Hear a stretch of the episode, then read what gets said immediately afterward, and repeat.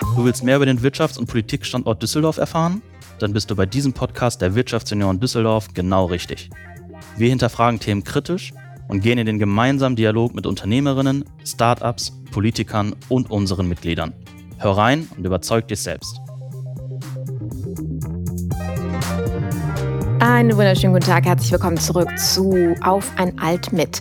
Heute aus der Rubrik Startups und ich habe einen ganz spannenden Gast bei uns, der unsere Wirtschaftsjunioren schon äh, ja sehr sehr lange kennt und ähm, der erste Gewinner unserer Pitch Party ist und zwar aus dem Jahre 2013.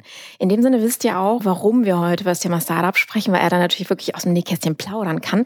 Und ähm, damit heiße ich ganz herzlich willkommen Philipp Kahnes. Ja, hi Carmen, danke, dass ich hier sein darf. Hallo. Ja, danke für deine Zeit. Ich weiß, du bist schwer beschäftigt. Vor allen Dingen, weil du ja in dem Sinne nicht mehr das klassische Start-up bist, sondern ja jetzt auf die andere Seite der Macht gewechselt äh, bist. Aber darüber reden wir gleich. Wir wollen erstmal unsere Hörer mal ein bisschen mitnehmen in die Vergangenheit. Es sind ja jetzt, oh Gott, neun Jahre her, acht, neun. In dem Sinne, wenn wir so zurückblicken und ähm, du hast quasi mit uns die Pitch Party gestartet, dieses Format damals ja mit interessant gestaltet mit deiner Start Startup-Idee mit deinem Team.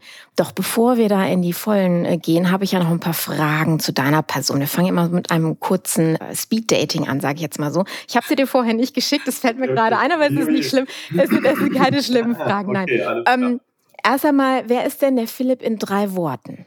Das können auch drei kurze Sätze sein. Humorvoll, analytisch und äh, liebenswert. Keine Ahnung. Ich glaube, irgendwie sowas. Okay, ja, das hört sich doch schon mal sehr angenehm an. Ähm, wenn du mal so zurückblickst, was ist denn die wichtigste Lektion oder die wichtigsten Erkenntnisse in deinem Leben? Ja, ich nehme irgendwie so ähm, Sachen aus Business und aus meinem Privatleben irgendwie mit. Ich glaube, äh, Durchhaltevermögen und äh, die Fähigkeit, sich weiterzuentwickeln und auf Veränderungen einzugehen, das sind so die, die Sachen, die ich mitnehme, äh, die, die mich auch immer weitergebracht haben. Wenn du die Erkenntnisse, die du heute hast, so zurücknehmen könntest und deinem jungen Ich begegnest und sagst, hey, achte mal auf dies und jeniges, was wäre denn so der Top-Tipp, den du deinem jüngeren Ich geben, mitgeben wollen würdest? Ich, ich glaube, ich würde die äh, ein oder andere Party vielleicht äh, auslassen. Aber ich, okay. äh, ich glaube tatsächlich, ähm, dass ich so bis Mitte 25 relativ fahrig war und Dinge schnell wieder äh, aufgehört habe und nicht verfolgt habe, nicht weiterverfolgt habe und äh, lange nicht so auf, auf meine innere Stimme gehört habe und dann am Ball geblieben bin. Und das hat sich erst so mit äh, Mitte 20 entwickelt, hat dann bis Ende 20 gebraucht, bis ich ein Hafervoll ähm, dann auch gegründet habe und durchgezogen habe. Mhm. Das würde ich meinem jüngeren Ich äh, mitgeben, tatsächlich. Nicht immer so schnell aufzugeben. Wäre Hafervoll denn dann zustande gekommen, wenn du vorher schon nicht äh, aufgegeben hättest? Ja, das ist ja so ein bisschen immer ähm, connecting äh, the dots. Am Ende ist es mhm. natürlich, hat sich das schön so für mich gefügt und ähm, will mich da nicht beschweren durch den Verkauf auch von Hafervoll und den Erfolg äh, der Firma, die wir da gegründet haben. Aber ähm, klar, ich weiß, ich habe irgendwie meinen Realschulabschluss gemacht, wollte dann aufs Gymnasium, habe dann da in der 12. Klasse abgebrochen, habe Zivildienst gemacht, habe eine Ausbildung gemacht, ähm, habe dann angefangen, dann doch zu studieren, habe das Studium wieder abgebrochen, habe dann, okay. hab dann drei, drei Jahre lang, glaube ich, jeden Sales-Job äh, gemacht, den es gab, wirklich von der Promotion bis über Außendienst für Wrigley's, für Schlafanzug, äh, Kostüm, äh, für, für Duve Eckbett Senseo, Kaffee morgens verkostet irgendwie am Neumarkt äh, um, um 4.30 Uhr. Also es hat irgendwie sehr lange gebraucht, dass ich so gesagt habe, Food ist mein Ding und äh, da gibt es eine Entwicklungschance für mich. Und dadurch hat sich natürlich dann Hafervoll auch gegründet. Aber bei Hafervoll, mhm. die Rückschläge, die so kamen, die habe ich dann nicht als Anhaltspunkt für mich genommen, dann aufzuhören tatsächlich. Also mhm. dann ging es dann ging's auch wirklich immer weiter. Ich habe dann auf meine innere Stimme gehört, dass das das Richtige ist. Auch wenn es hart ist, natürlich so eine Firma zu gründen. Oh, definitiv. Da kommen wir auch gleich auf jeden Fall nochmal drauf zurück. Du hast jetzt gerade auch schon so ein bisschen eröffnet, du bist eigentlich ein Sales-Guy. Und ähm, was ist denn für, für einen Menschen gerade im, im Verkauf, im Punkto Netzwerken wichtig? Was bedeutet das für dich? Also, ja, in puncto Netzwerken, was ist wichtig? Verbindlichkeit ist wichtig. So ein Netzwerk, äh, das, oder das Netzwerken an sich ist kein Selbstzweck. Mhm. Äh, man sollte schon abwägen, natürlich muss man abwägen, was nützlich ist, wer einem nützlich ist, so hart das auch, auch, auch klingt. Mhm. So. ein Netzwerk lebt davon aber auch, dass man nicht nur nimmt, sondern auch gibt. So, das heißt, äh, man sollte sich auch mit Leuten vernetzen, ähm, denen man was sozusagen weitergeben kann. Man sollte sich aber auch äh, mit Leuten vernetzen, von denen man was, was kriegen kann, dass das so ein bisschen im Fluss ist, dass das dass das einen Kreis bildet, also äh, einfach ein Give and Take logischerweise, sonst funktioniert es irgendwie nicht. Mhm. Und ähm, ich glaube, eine, eine, gewisse Verbindlichkeit beim Netzwerken ist äh, auch beim Verkaufen als Sales Guy ist, glaube ich, sehr wichtig. Also, dass man zu seinem Wort steht, dass man Versprechen einhält. So ein paar Grundtugenden äh, helfen tatsächlich mhm. beim Verkaufen auch. Ja, definitiv, da bin ich bei dir. So, Hafervoll, Food. Hast du schon angesprochen. Der Name verrät ja schon so ein bisschen, in welche Richtung es geht. Wie bist du denn damals, als wir, ich meine, wir haben ja 2013 mit der Pitch Party angefangen, wie ich gerade schon erwähnt hatte, und haben ja im Endeffekt in unseren Netzwerken dann gepostet, wir machen eine Veranstaltung, wir wollen Startups auf die Bühne holen, damit sie sich präsentieren können vor vermeintlichen Investoren und anderen Kontaktmöglichkeiten. Wie bist du damals auf uns aufmerksam geworden? Da kann ich mich äh, gar nicht mehr dran erinnern. Was ich weiß, ist, was ich weiß, ist, dass wir ähm, äh, tatsächlich am Anfang, also es gab, es gab ein Preisgeld äh, und, und was zu gewinnen. Und ich weiß, dass wir einfach in jedem Wettbewerb teilgenommen haben, den es gab. Also das haben wir relativ lange durchgezogen. Äh, mhm. Und ähm, das war so ein bisschen Teil unserer Offline-PR-Strategie, einfach auf jedes Event zu gehen, die Marke bekannt zu machen. Mhm. Ich glaube auch, euer Wettbewerb fiel noch in die Phase, wo wir noch eine Crowdfunding-Kampagne parallel mhm. am Laufen hatten. Ich glaube, die war zu dem Zeitpunkt noch nicht abgeschlossen. Und das haben wir auch immer so ein bisschen genutzt in dieser Vorgründungsphase, bevor es dann wirklich losging, äh, um diese Crowdfunding-Kampagne ein bisschen anzuschieben auf Startnext. Mhm. Und da haben wir alles mitgenommen, äh, gerade auch im Rheinland, was da war. Und äh, was, was, was ihr da damals gemacht habt, ich kann mich noch an die Jetons erinnern, die man in so Kistchen schmeißen ja, konnte. Genau. Und äh, ich glaube, es ging ja weniger um den Inhalt, was wir da vermittelt haben, sondern wir haben mal ein bisschen, ein bisschen Party gemacht und Riegel in die Menge geschmissen und waren sehr entertaining. Äh, ja, ihr habt die Leute mitgenommen. Ihr wusstet genau. schon, wie das geht, das stimmt, ja. Und ich glaube, deswegen haben wir auch nur dann äh, gewonnen am Ende. Das wollten wir halt mitnehmen. Wir wollten von, von Tag eins an eigentlich ein bisschen Promotion für uns machen, haben dafür mhm. jede Form von Wettbewerb benutzt. Aber was ich trotzdem cool finde, die Leute ihr können es ja jetzt nicht sehen, weil wir ein Hörformat haben, aber ich habe ja trotzdem so einen kleinen Screenshot gemacht. Wir können den Preis, den wir damals schon ausgelotet haben, äh, ausgelotet haben, eine goldene Flüstertüte, passend zum Pitch. Der steht bei dir immer noch hinten ja, auf genau. der Kommode, was ich sehr, sehr cool finde. Ja. Danke dafür. Das ist ja schon eine Wertschätzung, auch wenn du sagst, äh, ging nicht um den Inhalt, wenn eine Party gemacht, aber trotzdem sind ja einige Sachen dann noch von hängen geblieben. Was hat sich denn außer das bisschen Promotion, sage ich jetzt mal an der Stelle, für euch durch dieses Event getan? Hast du da noch mal so ein bisschen was im Hinterkopf? Also, was uns uns immer auf diesen Events geholfen hat, äh, tatsächlich ist einfach so ein bisschen das Sparring mit den Leuten. Ne? Mhm. Was ich schon zugeben muss, ob das jetzt ein NUK-Wettbewerb war oder auch andere Wettbewerbe, ich glaube, von der Wirtschaftsunion Köln gab es auch einen von der Sparkasse. Richtig, also so richtig stabile, gute Kontakte haben sich daraus selten äh, ergeben, was aber super hilfreich war, um unser Geschäftsmodell äh, ein bisschen auf die Probe zu stellen, sind die Gespräche zwei, drei Stunden nach solchen Events. Mhm oder auch im Vorfeld. Das, das hat uns schon irgendwie weitergeholfen. Wir waren da nicht so sicher ähm, in dem, was wir da gemacht haben. Wenn ich heute nochmal natürlich gründen würde, würde ich Dinge irgendwie anders machen, äh, Businessplan, Pitch Decks etc.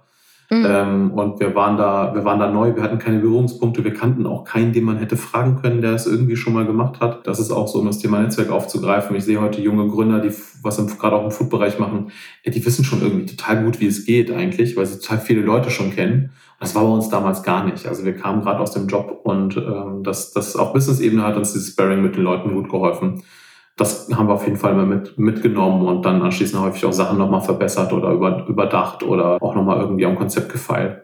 Ihr seid natürlich auch äh, bekannt dadurch, dass ihr in, in großen Handelsketten auch äh, dementsprechend eure Produkte ja präsentieren dürft und dort verkauft mhm. werdet. Wie seid ihr denn überhaupt in LRH gekommen? Das, das ist eigentlich so ein bisschen aus meiner Expertise entstanden. Ich habe in den Jahren davor auch immer im, im Vertrieb gearbeitet, von Day One eigentlich so, von der Ausbildung an bei Edeka bis später dann im Außendienst True Fruits. Dann war ich Key Account Manager bei Aramex, eine Sportnahrungsfirma, wo ich auch den Robert kennengelernt habe, mit dem ich zusammen gegründet habe. Ich wusste tatsächlich, wie es geht, also welche Zentralen wir angehen müssen, wie man über Messen an Kontakte kommt, an die Leads kommt, wie man den Außendienst so ein bisschen strukturiert, wie man an die Märkte einzeln dran geht, wie man so ein bisschen um den Kirchturm herum in den Ballungszentren ähm, etwas aufbaut. Das hat uns tatsächlich geholfen, dass wir sehr schnell äh, kleinere und nach hinten raus dann auch größere Listungen hatten. Mhm. Okay. Gab es da irgendwelche Hürden, wo ihr im Nachgang sagen würdet, ähm, hätten wir darauf besser vorbereitet äh, oder wären wir besser vorbereitet gewesen, hätte uns das geholfen? Eigentlich gar nicht so sehr. Was ein bisschen unberechenbar ist, ist natürlich so ein, wie lange so ein Listungsprozess auch dauern kann. Ne? Mhm. Gerade auch, weil wir Investoren an Bord hatten und äh, Investoren natürlich auch eine gewisse Erwartungshaltung haben, wie, wie schnell sowas geht, denen zu vermitteln, dass so ein Listungsprozess auch mal ein Jahr dauern kann, bis der Einkäufer sich dann entschieden hat was ins Sortiment aufzunehmen. Es gibt ja auch so Listungszyklen, wo Regale überarbeitet werden. Also in Rossmann, das war unsere erste große Listung, ähm, die, die hatten wir, da hatten wir die Zusage, glaube ich, September 2014 und Februar war dann erst der Rollout 2015. Ähm, hm. Überarbeiten natürlich erstmal ihre Regalplanogramme, da muss erstmal umgebaut werden. Wenn ein Artikel reinkommt, muss in der Regel auch ein anderer Artikel raus, das muss entschieden werden. Ne? Hm. Ähm, da gibt es Auslaufzeiten. Das haben wir teilweise am Anfang auch ein bisschen trotz meiner Erfahrung auch ein bisschen unterschätzt, wie lange das dauert und haben es auch teilweise dann auch nicht gut vermittelt. Das war ein bisschen überraschend dann auch, dann manche Sachen. Ich meine, wir haben fünf Jahre gebraucht, glaube ich, für eine Kauflandlistung. Also der Einzelhandel ist dann manchmal, es dauert dann halt auch einfach manchmal, ne? bis dann jeder ein erfolgreiches Produkt auch irgendwie haben möchte. Jetzt kennen unsere Hörer ja ähm, oder überhaupt dieses Thema Investieren in Startups ist ja salonfähig geworden in der Gesellschaft äh, durch die Höhle der Löwen, sag ich jetzt mal in Deutschland. Ne? Dass so jeder Mensch auch so ein bisschen was mit diesem, wir präsentieren uns und dann werden Fragen gestellt und dann wird dann Investment gegeben. Mhm. Jetzt hast du ja äh, auch erzählt, dass ihr Investoren hattet. Das war ja noch vor dieser Zeit, wo man ja vermeintlich in, in einer Castingshow dementsprechend an Investoren rankommen kann oder durch die PR dementsprechend, also Investoren an Land zieht, die dann einfach sagen, finde ich gut und ich gebe euch trotzdem das Geld, auch wenn es jetzt im Fernsehen nicht geklappt mhm. hat. Wie seid ihr denn an die Investoren rangekommen? Ja, wir sind so ein bisschen die letzte Generation von Food-Startups gewesen, wo Food noch unsexy war, als wir 2013 gegründet äh, haben. Mhm. Also ähm, ich würde uns noch so ein bisschen, wir sind so kurz ja nach, sagen wir mal, Fritz Cola, My Müsli, äh, True Foods gestartet. Die haben es sehr schwer gehabt, die haben auch eine sehr eigene Herangehensweise gehabt. Äh, Hafervoll, so Just Spices, freche Freunde kamen dann, die äh, haben sich dann am Anfang, äh, mussten die auch erstmal schauen, wo sie, wo sie Food Angels quasi mhm. herbekommen, also Leute, die auch gerne in Food investieren, Food VCs. Bei uns hat sich das durch die Crowdfunding-Kampagne äh, ergeben auf Startnext. Mhm. Also wir haben ja so eine Art, das ist ja eine Reward-based Crowdfunding-Kampagne gewesen. Die Leute haben ja uns äh, Geld gegeben, damit wir ähm, die Riegel produzieren können. Die haben das vorfinanziert mhm. oder wir hatten die Sicherheit, dass wir das Geld reinbekommen würden. Und ähm, über die Crowdfunding-Kampagne und so ein bisschen auch den Proof of Concept, weil sich auch wirklich Leute für interessiert haben, äh, für die, für die äh, Kampagne und für das Thema, was wir haben, ne, um ofengebackene Müsli-Riegel, was ja auch nicht sicher war, dass die Leute das interessiert, haben sich dann mhm. auch Investoren äh, gefunden, die uns damals angesprochen haben. Und dann hatten wir ein paar Gespräche und sind selber auch auf die Suche gegangen.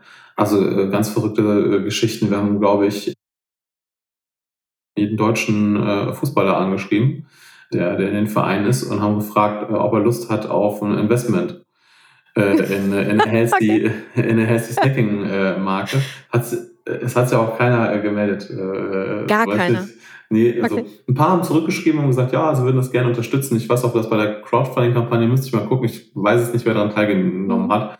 Das weiß ich auch noch, dass da waren ein paar bekanntere äh, Fußballer, auch vor allem äh, junge Fußballer damals, die haben noch ein bisschen uns so da unterstützt, aber so jetzt investieren war für die auch noch nicht so mhm. äh, interessant und dann auch da bei Facebook angeschrieben werden. Ne? Das ist ja dann, das ist ja. ja auch ein bisschen komisch und so, aber wir wussten es irgendwie nicht besser, wir haben das einfach mal gemacht zwei Nachmittage lang uns das aufgeteilt, irgendwie nach Vereinen und dann das dann einfach mal runtergerattert. Wir haben äh, Schauspieler angeschrieben, hatten, wir hatten mal ein Treffen, äh, ich, ich, ich glaube aus Datenschutzgründen würde ich es, glaube ich, nicht sagen dürfen, mhm. wir hatten mal ein Treffen in Berlin mit einem GZSZ-Schauspieler, der mhm. immer noch aktiv ist. Wir haben mit dem gesprochen, das war auch eine ganz wilde, äh, eine wilde Nacht, äh, mit dem Bus hingefahren, dann durchgefeiert, dann mit dem Bus wieder zurück, mit dem Flixbus irgendwie für, für 8 Euro.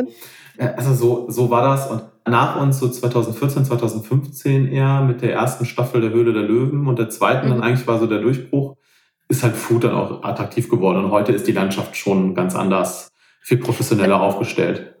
Das heißt, du sagst wirklich, Höhle der Löwen hat Food Investment sexy gemacht? Ich sag mal, dass es ein Kriterium von drei, vier Kriterien ist, sicherlich, die, mm. die, äh, die, eine Rolle spielen. Ich glaube schon, dass auch Venture Capital Food für sich als neues Tech auch teilweise entdeckt haben. Und äh, das Konsumverhalten ändert sich ja auch. Ne? Das, also das merken dann auch Investoren so. Und heute hast du halt auch diese Tech-Themen ne, wie Beyond Meat, äh, Alternative Meat und sowas das sind ja schon dann große Sachen, ne? Äh, Oatly und solche Erfolgsgeschichten, die da in den letzten Jahren aufgebaut worden sind. Das macht dann schon, schon auch Investoren wach. Und Höhle der Löwen hat das so ein bisschen, ist, glaube ich, der Faktor Mainstream gewesen. Also es hat das ein mhm. bisschen mainstreamiger nochmal gemacht. Und auch vielleicht für den Mainstream-Investor, sage ich jetzt mal, auch ein bisschen attraktiver gemacht der mhm. sich vielleicht vorher noch nicht damit beschäftigt hat und gesehen hat, hey, da gibt's ja interessante Themen. Also die Landschaft ist heute schon äh, breiter, es gibt mehr Wettbewerbe, es gibt mehr Auszeichnungen, die man gewinnen kann, es gibt mehr Inkubatoren, Accelerator. Ähm, also das ist sehr, sehr breit geworden alles tatsächlich. Mhm. Würdest du also sagen, heutzutage ist es leichter, als Startup durchzustarten und erfolgreich zu werden? Also es ist, glaube ich, leichter an Finanzierung zu kommen. Vielleicht ist es auch leichter zu starten, weil man auf ein gutes Netzwerk zurückgreifen kann. Wie geht man da jetzt eigentlich ran? Wo, kriegt man seinen Hersteller her? Also man hat so ein, es ist so mehr Wissenstransfer, glaube ich, ne? dass viele schon wissen, wie man es macht. Viele äh, können es auch, ich sag mal, aus eigener Kraft online natürlich auch. Ne? Das ist, äh, mhm. vieles ist D2C getrieben. Mit TikTok äh, ist eine Riesenplattform, um, um Food publik zu machen. Äh, Instagram natürlich, Facebook auch teilweise immer noch. Das ist auch noch, das vielleicht noch einfacher geworden. Ob man deswegen, ob es deswegen einfacher ist, erfolgreich zu werden, das würde ich jetzt gar nicht unterschreiben, weil der Druck natürlich auch größer geworden ist. Die äh, großen Konzerne sind auch mal langsam aufgewacht sind sehr schnell äh, mit dem Nachbauen innovativer Konzepte, sind selber teilweise auch Innovationsträger geworden in einigen Themen. Mhm. Wenn man sich mal so ein, wenn man sich mal so ein Katjes auch anguckt, die haben es halt überhaupt nicht verschlafen. Also die haben es die haben es genau richtig gemacht, äh, sowohl marketingseitig auch vom Produkt. Ähm, und, und profitieren da heute von etwas, was sie vor fünf, sechs Jahren oder länger schon gesehen haben. Also erfolgreich zu sein ist, glaube ich, heute äh, immer noch schwierig, wie, mhm. wie damals auch, aber es ist, glaube ich, leichter an Finanzierung zu kommen und das mhm. Know-how also abzugreifen. Ja, die Sichtbarkeit und ähnliches ist, ist besser gegeben. Das glaube ich auch alleine durch die vielen Möglichkeiten, die du gerade auch genannt hast. Äh, gucken wir nochmal auf Hafervoll, die Geschichte.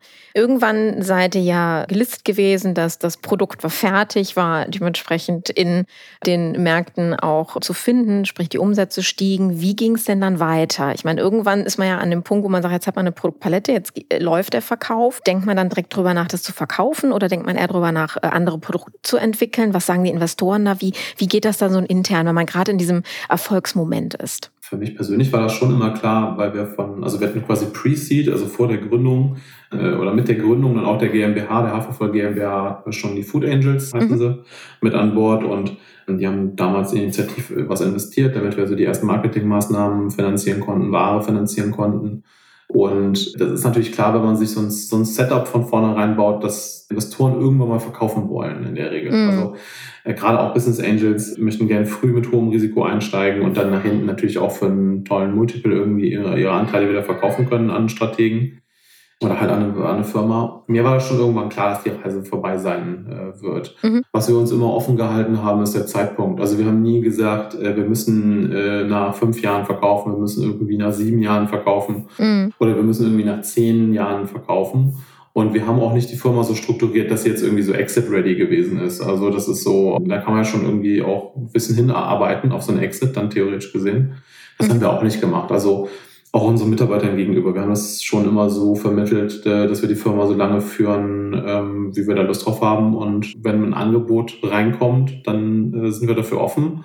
Mhm. Haben auch auf dem Weg dahin, also auf dem Weg zum tatsächlichen Verkauf auch einige Angebote abgelehnt, die irgendwie vielleicht auch nicht ernst gemeint waren oder die, wo man bei uns ein bisschen austesten oder ausloten wollte. Insofern, also es war schon irgendwie klar. Aber mhm man bremst sich deswegen nicht aus, so, ne? Also mhm. es, es, geht dann ganz normal vor, man entwickelt die Produkte und man, man legt unternehmerisch den Fokus, man versucht eine Firma zu bauen, die im Zweifel halt auch nur überleben kann, ohne dass, dass man da eine, nochmal irgendwie eine Folgefinanzierung irgendwann braucht oder dass man dann mhm. einen braucht, der die Firma kauft. So war einmal der Mindset. So alles kann, nichts muss, so ein bisschen. Wenn du jetzt sagst, Exit Ready machen, ähm, wie beziehungsweise du hast ja auch gesagt, dass ihr einige nicht ernstzunehmende Angebote bekommen habt. Wie ermittelt denn man denn für sich selber, also gerade wenn man jetzt ein Foodprodukt hat, den Wert eines Unternehmens, wenn es darum geht, den weiter zu verkaufen? Ja, das lässt sich, äh, das habe ich die Tage auch schon mal ähm, diskutiert an einer anderen Stelle, das lässt sich pauschal eigentlich äh, ganz, ganz schwer sagen. Also es hängt natürlich immer ein bisschen davon ab, wie sind die Wachstumsraten. Also wachse ich mhm. jedes Jahr 30, 40 Prozent, äh, das ist ein guter Indikator. Ähm, oder besser halt, ist mein Produkt D2C oder nur im Retail vorhanden. Häufig ist es leichter für eine Marke, äh, die, die online und über Amazon direkt an den Kunden verkauft ähm, oder besser halt über den, wirklich über den eigenen Online-Shop höhere Multiples zu erreichen. Ähm, ist es ein strukturierter Prozess? Äh, gibt es eine FOMO auf dem Markt, also eine Fear of Missing Out? Also gibt es gerade irgendeinen Bereich, der total überkauft ist, wo große Firmen einsteigen und hohe Bewertungen mhm. zahlen? Ich sag mal, die Finanzmarktsituation spielt natürlich auch dann eine Rolle, dass vielleicht höhere Multiples gerade bezahlt werden, weil das Geld bringt ja nichts, wenn es auf der Bank liegt irgendwie. Ne? Mm. Also das, das fördert sowas äh, in der Regel auch. Es sind viele Komponenten, die da eine Rolle spielen, Angebot und Nachfrage natürlich auch. Und ich denke, was man da so, da kann man nicht pauschal sagen. In der Regel, wenn man einen strukturierten Prozess geht und man möchte verkaufen sozusagen, mhm. also man, man schiebt das an, dann wird man sich in der Regel an einen M&A-Berater wenden und dann wird man äh, schon ein bisschen natürlich auch herausfinden, welche Multiples eigentlich möglich sind. Mhm. Drei, vierfach oder äh, zuletzt haben wir Verkäufe im Food-Bereich gesehen, da sind teilweise äh, fünffache Multiples bezahlt worden. Das hängt immer sehr auch von der Strategie der Käufer ab. Kannst du den Hörern ganz kurz erklären, was der Multiple bedeutet? Ich glaube, da sind noch nicht alle ganz fit drin. Es gibt so eine Multiple, ist sozusagen der Multiplikator. In der Regel wird das auf den, bei Wachstumsfirmen wird das auf den Umsatz äh, mhm. genommen. Also angenommen, du machst 10 Millionen Euro Umsatz, dann 10 Millionen mal 3, 4 oder 5. Meistens bei Firmen, die schon was etablierter sind und die es vielleicht schon ein paar Jahre oder Jahrzehnte gibt, wird im Prinzip auf den Gewinn äh, oder auf den aufs EBIT äh, dann Multiple genommen. Der ist dann anders, der kann dann 11, 13, 12 sein. Das hängt mhm. immer von der Branche ein bisschen ab und natürlich Angebot und Nachfrage spielen eine große Rolle. Mhm. So, dann habt ihr doch ein Angebot bekommen, was ihr angenommen habt. Denn du hattest gerade mhm. ja schon ganz am Anfang verraten, äh, ihr habt Hafervoll verkauft. Wie lange ist das jetzt her? Äh, das ist jetzt fast genau zwei Jahre her. Mhm. Du hast aber jetzt. Äh, April 2019 verkauft. 2019, ja, stimmt, etwas über. Du warst dann aber noch in der Firma als Geschäftsführer tätig, genau. das heißt, du bist nicht komplett rausgegangen. Warum hast du dich dafür entschieden, noch da zu bleiben? Hm, Achso, das kommt in der Regel, gibt es ein finanzielles Interesse äh, und auch ein Interesse seitens des Käufers, dass die Gründer erstmal an Bord bleiben. Mhm. Äh, und dann gibt es sogenannte Earnout-Klauseln, die diese Zeit nochmal sozusagen honorieren, finanziell, das muss man so sagen mhm. ganz unromantisch, dass man nochmal noch mal da bleibt. Das ist ein Teil des Verkaufserlöses sozusagen, der wird dann äh, danach nochmal gezahlt. Mhm. Und ähm, das waren dann bei mir die zwei Jahre tatsächlich. Und das hat auch Spaß gemacht, das nochmal zu begleiten, diese Integration auch äh, zu begleiten.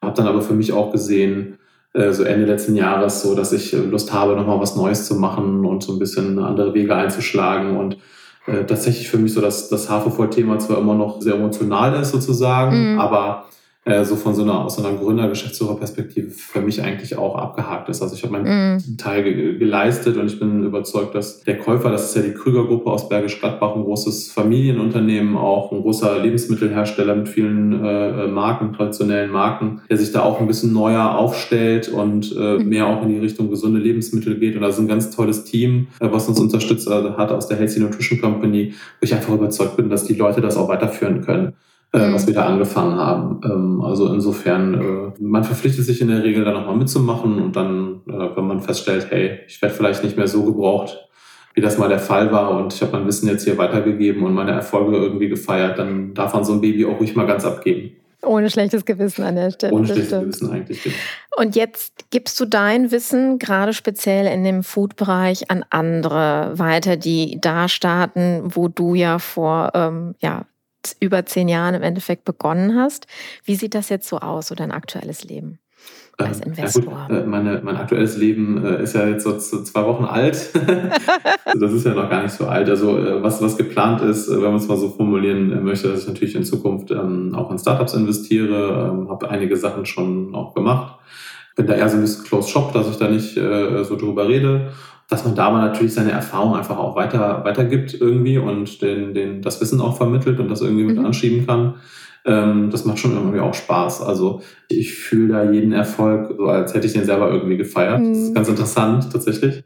Und es fühlt sich, äh, fühlt sich cool an. Und ähm, von daher, das ist so ein Weg, den ich sehe, aber ich ziehe auch tatsächlich eine eigene Gründung nochmal in, in Betracht, plane da auch gerade was äh, vielleicht so zum Ende des Jahres 2021, dass ich nochmal auch neu starte, weil das mir halt einfach auch Spaß macht. Also ich sehe mich so ein mhm. bisschen als, als Entrepreneur und, und Investor, äh, Business Angel in einem tatsächlich. Also das, das macht just Shock schon, das macht schon Spaß. Sind äh, die Startups, mit denen du gearbeitet hast, oder noch Arbeits auf dich zugekommen oder wie ist da die, die Kooperation entstanden? Ja, man ist ja so ein bisschen vernetzt und äh, sozusagen mhm. im Dealflow und ähm, so kommen die Sachen dann meistens zustande. Also man, man kennt ja dann einfach eine Reihe von Leuten und man schickt sich so ein bisschen die Unterlagen ähm, und dann sucht man sich da was aus und kommt mit den Leuten in Kontakt. Und ja, dann entscheidet man sich häufig für die Teams. Und wenn die auch Lust haben, dann darf man dabei sein. So, das ist, äh, so ist so meistens der Prozess. Du hast gerade was Spannendes gesagt. Also ich verfolge Höhle Löwen auch, weil ich das äh, zum einen, weil sehr viele auch von unseren Pitch-Partys immer wieder da auch aufgetaucht sind und es immer schön ist zu sehen, wie sie sich so weiterentwickeln. Und äh, es gibt ja den Carsten Maschmeyer, der auch immer wieder sagt, dass ich investiere weniger in das Produkt, sondern mehr in die Teams. Du hast es gerade auch gesagt, dass ich mir da die Teams angucke. Was ist denn da für dich ausschlaggebend bei einem Investment? Also was sind so deine Kriterien oder dein Bauchgefühl, wo du sagst, das, äh, das ist eine gute Idee? Weil wir immer noch wissen, neun von zehn Startups werden ja im Endeffekt nicht wirklich ähm, mhm. erfolgreich beziehungsweise sterben relativ früh, aus welchen Gründen auch mhm. immer. Wie, wie bewertest du das dann für dich? Also man sieht ja schon irgendwie, also auf, auf Produktebene sieht man ja schon auch irgendwie gewisse Trends, äh, die man vielleicht mhm. auch durch seine Erfahrung beobachtet hat. Klar sind da so Themen wie Healthy Food beispielsweise, die natürlich immer noch spannend sind. Äh, man guckt sich dann die Märkte an Ähm, die, man guckt sich natürlich auch selber aus seiner Erfahrung den Markt an, den der, den der Gründer da einen präsentiert sozusagen. Ne? Ähm, das analysiert, das hat man vielleicht auch selber mal ja auch verstanden, wie man dann so einen Markt äh, analysiert ne? mm. nach, acht Jahren und äh, hat vielleicht auch schon Ideen dazu oder hat das selber auch schon gesehen. Ich glaube, ganz entscheidend bei den Gründern ist einfach das, das, was du halt sagst, das Bauchgefühl. Das kann ich gar nicht sagen, woran ich das festmache. Ich bilde mir ein, dass, dass ich eine halbwegs funktionierende Menschenkenntnis habe oder gesammelt habe durch gute und schlechte Erfahrungen in den letzten Jahren. Und es muss irgendwie kribbeln und es muss irgendwie ein guter Bezug zu den Leuten da sein. Mhm. Die müssen so einen Drive haben, die müssen einen irgendwie äh, anstecken. Und äh, ich glaube, wo ich auch so ein bisschen drauf, drauf höre, und wenn es jetzt um das persönliche Beziehung zu den Leuten äh, geht, würde ich mich selber von den Leuten inspirieren lassen. Also mhm. habe ich Lust, äh, selber was von denen zu lernen irgendwie. Das, das ist für mich ein guter Indikator. Und auf äh, Geschäftsebene, klar, geht man natürlich in die Zahlen, guckt sich natürlich nachher auch die Bewertung an. Mhm. Ähm, ist die lukrativ? Geht das nach hinten irgendwie auf? Und äh, brennt man selber so ein bisschen für das, für das Thema? Findet man das spannend? Sieht man da selber einen Markt? Ne? Also das mhm. ist, äh, gefällt einem das Produkt? Ist das optisch gut? Äh, haben die gutes Marketing? Stimmen die Zahlen? Stimmen die KPIs? Also klar, so Sachen guckt man sich dann auch an die Hand. Mhm. Was ist denn so deine Prognose, wie sich der Food-Bereich entwickelt? Ich meine, wir sehen ja alle möglichen Trends da draußen. Und es mhm. ja das Thema ähm, Nicht-Fleisch äh, angesprochen, ne, wenn man jetzt von den veganen Burgern und sowas dann ausgeht. Was glaubst du denn, ist so der, der Trend, der ähm, langlebig uns begleiten wird? Mm, also ich glaube, das, was wir jetzt gerade sehen, sozusagen äh, wie ein Beyond Meat oder Impossible Foods, ähm, die Milchalternativen, äh, die wir sehen, das ist alles noch nicht, das ist alles noch nicht ganz so da, wo es sein soll. Also ich glaube, mhm. das wird noch, das wird noch deutlich besser, das kann noch besser werden. Auch so ein Beyond Meat Burger oder diese Alternativfleischprodukte von Rügenweiler. Ich glaube, das ist alles noch so zweite, dritte Generation. Ich, ich glaube, da kommen noch ein paar Generationen, die das Geschmackserlebnis, die Sensorik noch besser machen, die es dann auch der breiten Masse noch mehr verfügbar machen. Es sind ja auch, ähm, wir lösen dadurch auch das ein oder andere äh, Umweltproblem äh, mhm. äh, im Zweifel. Das sind nachhaltige Trends, die uns begleiten werden. Ich glaube parallel äh, trotzdem äh, auch daran, dass das Thema Nachhaltigkeit in dem Zusammenhang, was ja auch über Verpackung gespielt wird, CO2-Emissionen, äh, dass das ein Commodity wird. Also dass mhm. das ein das ist ja heute auch schon so. Das stört mich zum Beispiel, wenn ich mit Startups rede, die sagen, ja, wir haben äh, Bio und wir haben äh, Free-From-Produkte, also glutenfrei und Bio und äh, die Verpackung ist nachhaltig und irgendwie kompostierbar und wir haben super CO2-Fußabdruck und wir spenden irgendwie Bäume. Ähm, mhm. Aber unser Marketing ist auf gut Deutsch irgendwie scheiße und äh, eigentlich haben wir auch sonst keine Story zu erzählen und das Produkt ist okay. vielleicht sogar ein bisschen generisch. Und die glauben tatsächlich, dass sie, dass sie nur durch das Thema Nachhaltigkeit irgendwie eine Existenzberechtigung haben. Aber Menschen kaufen halt Marken. So. Mm. Und es ist ein, es ist ein, vielleicht eine Verpflichtung dieser, ist quasi eine gesellschaftliche Verpflichtung dieser Marken auch auf die Umwelt zu achten. Das ist ein Commodity. Das wird der Kunde wird das einfordern, ohne dass das in irgendeiner Form speziell irgendwann mal noch ausgelobt wird, glaube ich. Mhm. Ähm, das, das wird zu einer Selbstverständlichkeit. Und die großen Firmen, die werden alle ähm, das auch machen. Und dann ist es ja eigentlich schön, dann hat quasi diese erste Generation der Startups das Thema angeschoben, dass die Großen auch darauf hören. Der Konsument hat es eingefordert dadurch auch, der ist aufmerksam geworden, dass es da Alternativen gibt und fordert das dann natürlich auch von einem Nestle und einem Coca-Cola ein. Und damit wird es halt eine Commodity. So. Mhm. Ähm, und das heißt, am Ende äh, müssen die Leute dann doch gucken, dass sie coole Brands entwickeln und coole Produkte entwickeln. Und das glaube ich halt auch, also dass Nachhaltigkeit ein Commodity-Business wird. Und natürlich, ich glaube, was uns jahrelang und jahrzehntelang noch begleiten wird, ist halt aber das Thema Healthy Food auch. Ne? Mhm. Ähm, weniger, weniger Zucker, äh, weniger Fett, weniger Salz, weniger von allem irgendwie. Das ist ein Riesentrend, der bleibt bestehen. Äh, der, der Gesundheitshype sozusagen geht vielleicht auch noch ein bisschen mehr in die funktionelle Richtung und äh, also noch mehr in die funktionelle Richtung. Ich glaube, da sind wir auch noch nicht am Ende der Fahnenstange. Und natürlich alles, was synthetisch ist, ist, glaube ich, der nächste Schritt. Also äh, wir sehen ja schon die ersten Versuche aus Israel von, von Firmen, die versuchen, so Lab-Grown Meat nachzubauen. Mm. Oder in den USA, ähm, da gibt es ein paar spannende Ansätze. Mm, das wird auch noch in andere Bereiche gehen. Äh, und äh, ich glaube, das wird das nächste, das wird auch dann das nächste große Ding. Das wird noch ein bisschen dauern, einfach, was natürlich auch komplex ist. Mhm. Ja, sind wir sehr gespannt, was sich da entwickelt. Hast du denn an, weiß ich nicht, in irgendeine Branche oder äh, sei es äh, in Politik, Kultur, Wirtschaft, irgendeinen Wunsch, wenn du jetzt einen adressieren könntest, an wen und was wäre das? Also mit, mit der Frage müsste ich mich äh, mehr auseinandersetzen, weil man muss ja die Sachen auch aus mehreren Sichtpunkten äh, Das stimmt. Ich, also ich glaube, Bürokratie ist tatsächlich in, in, Summe ein Thema. Mhm Ähm, äh, da, da darf die Politik gerne weiter dran arbeiten. Wenn man sich jetzt das, das Thema Unternehmensbeteiligung, Mitarbeiterunternehmensbeteiligung anguckt, was zuletzt in der Presse äh, auch war, ich weiß nicht, ob man da den besten Aufschlag irgendwie gemacht hat. Mhm. mhm. Aber am liebsten, klar, also, dass es halt noch einfacher ist, eine Firma zu gründen, dass es noch schneller geht. Ähm, da hängt Deutschland noch ein bisschen, bisschen sehr hinterher. Das mhm. würde ich mhm. mir schon wünschen, dass das wird es vielleicht auch noch vielen Leuten irgendwie einfacher machen. Und gesellschaftlich, wenn ich einen Wunsch hätte, äh, dass man das, dass man, das es ist ein bisschen besser geworden und wahrscheinlich, wenn man in Berlin lebt, ist es auch völlig normal vielleicht so. Ich empfinde es aber jetzt hier zum Beispiel bei uns im Rheinland auch immer noch ein bisschen komisch, wenn man irgendwie Gründer ist oder mm. Unternehmer vielleicht sogar sich nennen möchte. Da wird man doch irgendwie schräg angeguckt. Also den gesellschaftlichen Wandel, ähm, den haben wir noch nicht ganz durch, dass es völlig normal ist, dass Leute was gründen und dann vielleicht auch mal scheitern und dann wieder arbeiten gehen oder erst arbeiten mhm. und aus ihrem coolen Job rausgehen, um was zu gründen, um dann wieder in ihren Job reinzugehen. Also das ist das, was ich mir gesellschaftlich irgendwie äh, gründen äh, oder wünschen würde. Ähm, mhm. Vielleicht kann da die Politik theoretisch gesehen auch was machen.